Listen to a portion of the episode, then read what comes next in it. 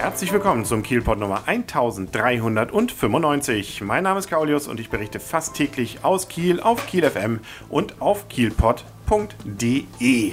Immer noch, das ist weiterhin wahrscheinlich für die Kenner der Szene gar nicht so überraschend, hält uns natürlich die Causa Gaschke in Atem, beziehungsweise gibt es jeden Tag eben doch wieder neue Meldungen. Und um das Ganze jetzt auch rechtlich mal so ein bisschen einzusortieren, habe ich mir einen Rechtsanwalt hier ins Studio geholt, nämlich Herrn Rechtsanwalt Dirks von der Kanzlei Dirks und Dirks in Kiel. Er ist eigentlich, und da gibt es durchaus, glaube ich, auch ein paar Berührungspunkte, Fachanwalt für Urheber- und Medienrecht. Aber es gibt ja durchaus auch ein paar strafrechtliche Implikationen. Erstmal Hallo, Herr Dirks. Ja, äh, hallo, Herr Krasemann. Wir kennen uns eigentlich so gut, dass ja. wir uns sogar duzen. Normalerweise machen wir das. Ich bin jetzt auch gerade, ich gucke gerade ein bisschen verwirrt, für die, die es nicht sehen können. Genau, aber ja, wir wollen mal gleich in, in die Sache einsteigen, ja. um das Ganze so ein bisschen aufzudröseln. Und zwar, ähm, ohne dass wir jetzt genau wissen, was natürlich vorgefallen ist. Der Sachverhalt ist ja ein bisschen streitig im Einzelnen. Genau, wir, aber das, was sozusagen rechtlich daraus folgt, zumindest an prozessualen Dingen, das kann man ja mal so ein bisschen sich genauer angucken. Also, was zumindest im Raume steht, ist ja jetzt erstmal, dass ähm, sowohl vielleicht auch Frau Gaschke, aber insbesondere wohl eben auch ihr Mann, Herr Bartels, eben Herrn Breitner, unseren Innenminister, genötigt haben könnte. So war es von Herrn Breitner, dem Innenminister, eben auch zu hören. Wo findet man denn dazu jetzt eine entsprechende Norm? Ja, wir haben ja beide eben schon mal ein bisschen gesucht ne? und äh, fündig geworden sind wir ja im Paragraphen 105 und 106 des Strafgesetzbuches, wobei sich 105 äh, StGB ja mit der Nötigung von ganzen Verfassungsorganen befasst und da auch im Einzelnen noch äh, weitere Anforderungen sind an den Tatbestand. Nun ist ja aber der Innenminister Breitner kein Verfassungsorgan, sondern das entsprechende Organ wäre die Landesregierung. Und dementsprechend ist, wenn er irgendwas machen soll und muss, auch nicht die ganze Regierung genötigt, sondern nur ein Teil davon. Und da werden wir wiederum äh, in 106 StGB äh, fündig. Wobei man auch sagen muss, im 105 ging es auch nur mit Gewalt und Drohung. Mit genau, Gewalt. deswegen sage ich noch weitere Voraussetzungen. keiner. Ja, genau. Also das wäre auch noch spannend, nicht? Ob es da vielleicht auch, äh, gut, wir wollen das nicht vertiefen. Ähm, jedenfalls 106 StGB, also Nötigung des Bundespräsidenten und von Mitgliedern eines Verfassungsorgans. Wie zum Beispiel der Regierung. Wie zum Beispiel äh, Teilen, ne? Äh, also eines Mitgliedes der Regierung. Da hätten wir hier also äh, den Innenminister als Mitglied der Landesregierung und dann rechtswidrig mit Gewalt oder durch Drohung mit einem empfindlichen Übel nötig benötigt. So, was, was soll hier vorgefallen sein? Jedenfalls nach Darstellung Breitners. Ganz wichtig, das ist streitig. Ja, wir wissen nicht, ob es wirklich so war.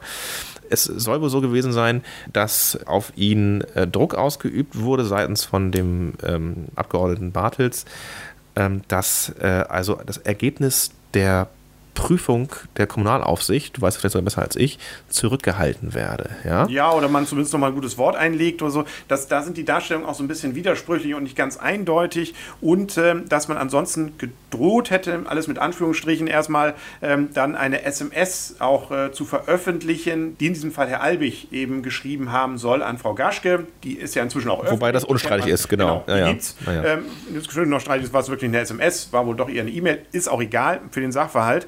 Interessant ist natürlich jetzt, ähm, wurde denn hier jetzt mit einem empfindlichen Übel genötigt und das ist das Ganze auch rechtswidrig oder hätte man nicht das Ganze auch sowieso veröffentlichen dürfen?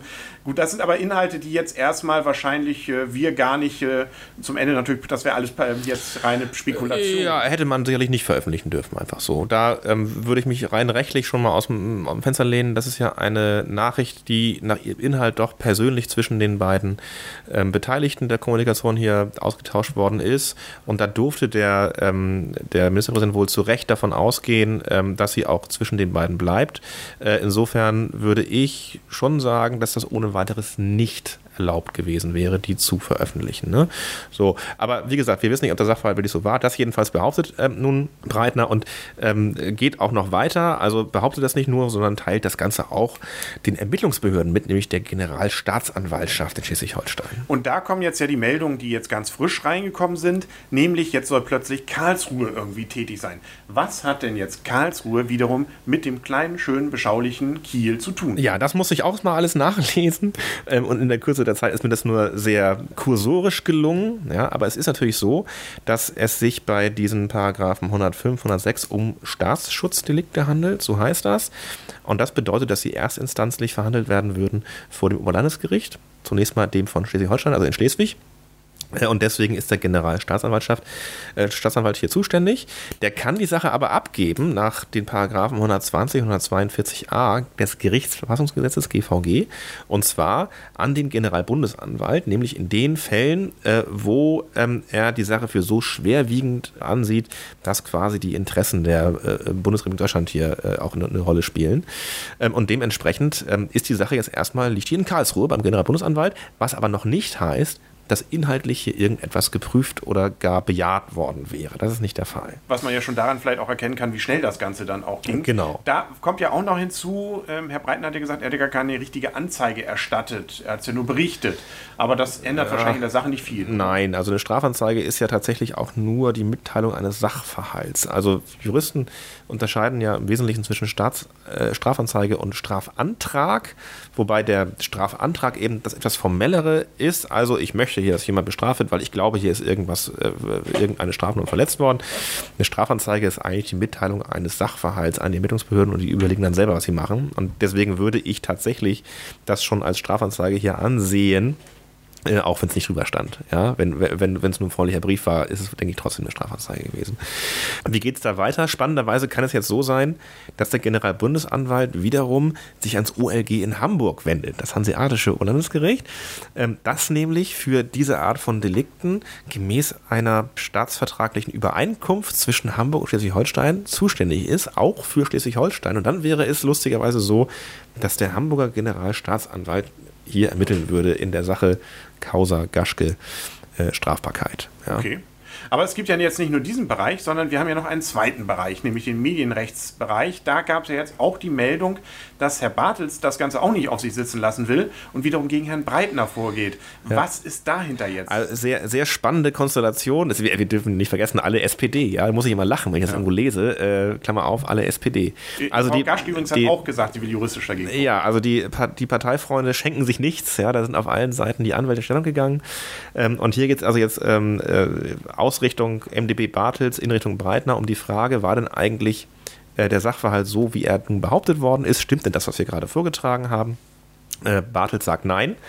Das stimmt nicht. Und es ist wohl so gewesen, äh, dass hier auch schon, naja, ein Aufforderungsschreiben, langläufig wohl Abmahnung äh, ausgesprochen worden ist, mit der Aufforderung an Breitner, da eine entsprechende Unterlassungserklärung abzugeben.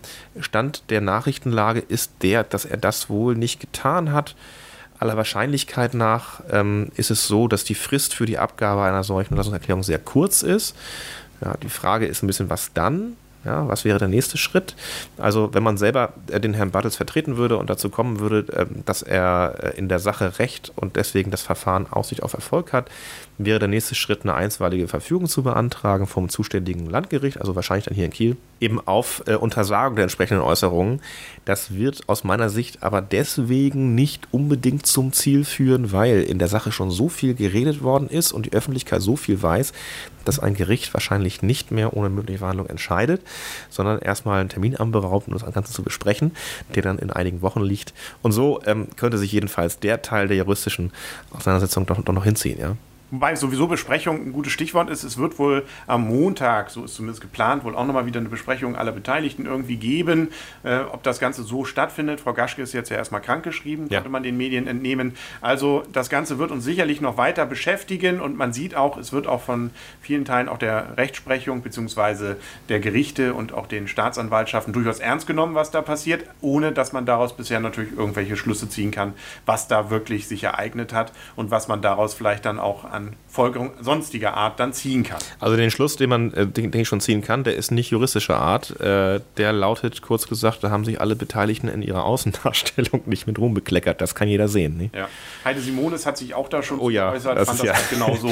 ja. Ist da, glaube ich, ganz auf deiner Seite. Hat sie denn auch noch mal was dazu gesagt, wie schlimm das damals war mit, ihrem, äh, mit ihrer Abwahl, äh, Nichtwahl? Weiß ich jetzt nicht, habe ich jetzt nicht gesehen. Vermutlich hat sie glaube das. ich, das hat auch ja. das eine mit dem anderen nichts zu tun. Man merkt höchstens nur, die SPD hat da eine gewisse Tradition, ja. allem Anschein nach, ähm, sich hier und da auch mal mit sich selbst äh, ja. unrühmlich zu beschäftigen.